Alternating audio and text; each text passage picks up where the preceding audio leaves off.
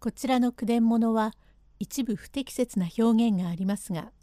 原文を尊重して読みますことをお断りいたします。強がり別名生病法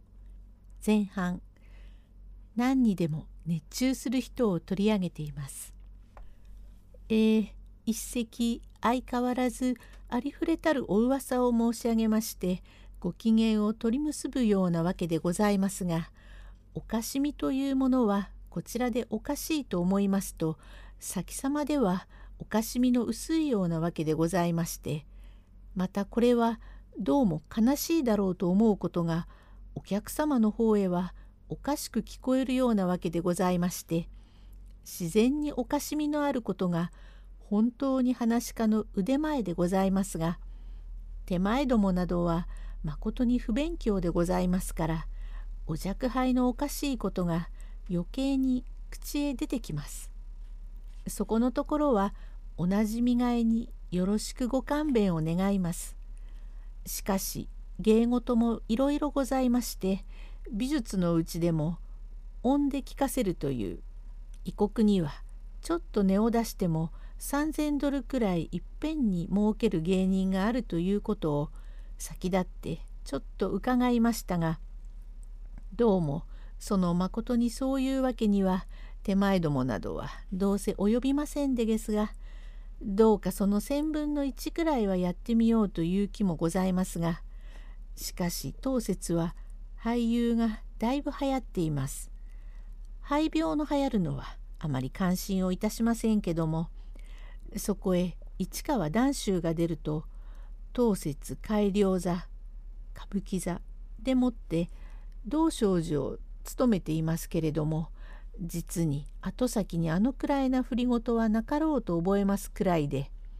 先立って初日に手前があるお客様のお供で参りましたが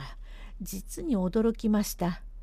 どうして男がああうまく体をこなしていかれるかと思うくらいのわけでございます。だから役者になりましても立役ができてまた女形ができて子役ができてそれでもってすっかり体のこなしがついていくようになるまでには容易な勉強ではできません。また太棹の方でも何のそれという上等のタイプになりますと実に三味線を離れていて自然に三味線についていくような具合にいかなければならんのでですから難しゅうございます。学問もその通り何博士と言われるまでになるには容易なわけではございません。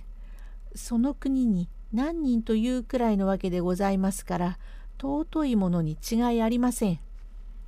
手前どもはただおしゃべりをしていればお客様のお笑いがあります。もっともお笑いがなくったって喧嘩にもなりません。なぜ笑わんと言ってこれを大神院へ持ち出すわけにもいきません。笑おうと怒ろうとそこはお客の自由の権のあるところでそうかといってお客様が笑わんからって胸ぐらを取るわけにもいかず中には手前が笑ってくれろと頼んだからとおっしゃって義務で付き合い笑いなんてのがありますけどもあまりいいもんじゃありません。ないしは岩長笑いなどと狂ってえと恐ろしく声を太くし「えへへ」などとちと困ります。またカエル笑いってのがあります。ゲタゲタゲタゲタゲタとのべつにやられる。こいつもちと困ります。そうかと思うとあくび笑い鼻でふん中心蔵笑いなかといろいろあります。川柳話し下手笑い上手に助けられでお笑いの多い方が手前どもはよろしいのでございますが速記を願う時にはたんとお笑いがありません。先生と差し向かいでやっているくらいのわけでですからこういう時にはよっぽどやりづろうございます。しかしまた三味線を相手にしてやる芸人は大きに楽でげす。もっとも本当の芸になっては難しいところもありましょうけども鳴り物という助けがあります。両方でポンと息が合っていくってえと我々どもはどうせ及ぶべきわけではありませんが何芸人になりましても優しいものは決してないと言います。中には「おら天地天皇を空で読めるから文部省へ行ったら200円ぐらいの月給を取れまいか」などとうぬぼれられてもちと困ります。そういう人物はただどうも一人で生きがっちまい。何か変わった芸を考えてやってみたいね。犬殺しをやってみようかしら。向こうずねをポンとぶん殴って犬がぐるぐるっと回って倒れるところがいい。しかしあいつを棒で殴って皮を剥ぐのもおかしくねえからいっそ人間の着物を剥いでみようかしら。とつまらん考えを起こしてじきに降院されちまいましてはちと困ります。ああでもないこうでもないと言うんでしまいには人間をやめたいなんかと言い出してはちと困ります。そういう人物が若いお方にはいくらもあります。今おそばを食べたいといううちにお汁粉が食べたくなってくるかと思うとお雑煮を食べようかそれより鮭でお茶漬けにしようかちょいと須崎へ行ってみようかしら吉原にしようかしら陽光をしようか天狗と交わりをしてみたいねいっそそのこと家へ帰って寝ようかしらなんてこれはちっとも入費がかかりませんがふらふらとお心得違いになってくるとどうか人間を捕まえて理不尽に投げてみてなんてのはちっと困ります。むやみに人の胸ぐらを捕まえて小突き回し「俺くらい豪気なものはあるめえ」と一人で自慢をする者に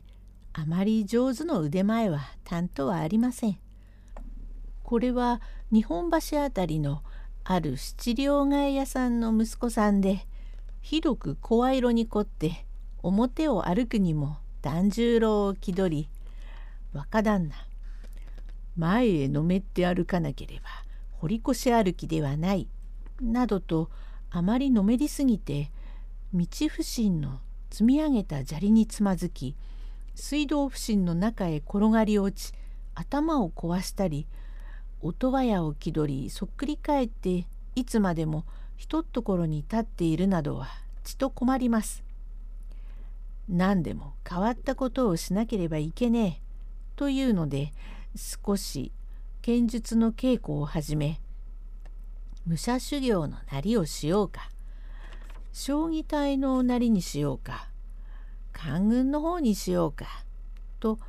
いろいろぶばったなりを考え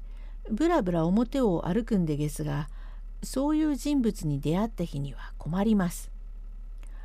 おい一八。ええ。向こうから来たのは横丁の質屋の若旦那だろう。そうさあの人は大変物に凝り性でこないだ中は大変に骨董物を愛してて何でも買い込み腐ったドブ板を買ったね。それ自分で手細工に彫り物をして床の間へかけておくなんて自珍だね。そうかと思ってと俳優の真似をして歩いたり相撲でなければいけねえなんて表を歩くのにずしりずしりと地びたの声色を使ったりこの説はまた武芸に凝ってるから先生と言わなくっちゃ返事をしねえよ。若旦那なぞと言ったってなかなかお通じがない。そうかね。おら十両借りがあるから若旦那と言ってみら。お前様子を見てくんな。そうかい。じゃあおめえが若旦那と言って返事をしなければ先生と言うからどっちで持ち込んで取り込もうじゃないか。お来た来た。こんちは。若旦那。いやこれは驚きましたね。ご両君どこへお出かけでですか？ええ先生大変なおなりにおなんなさいましたな。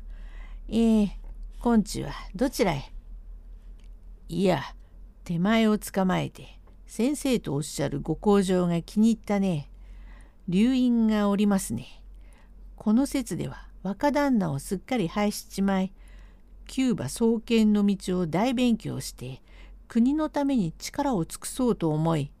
10万の敵を切って抜けるような力を持ちたいという熱心で後半へ続く。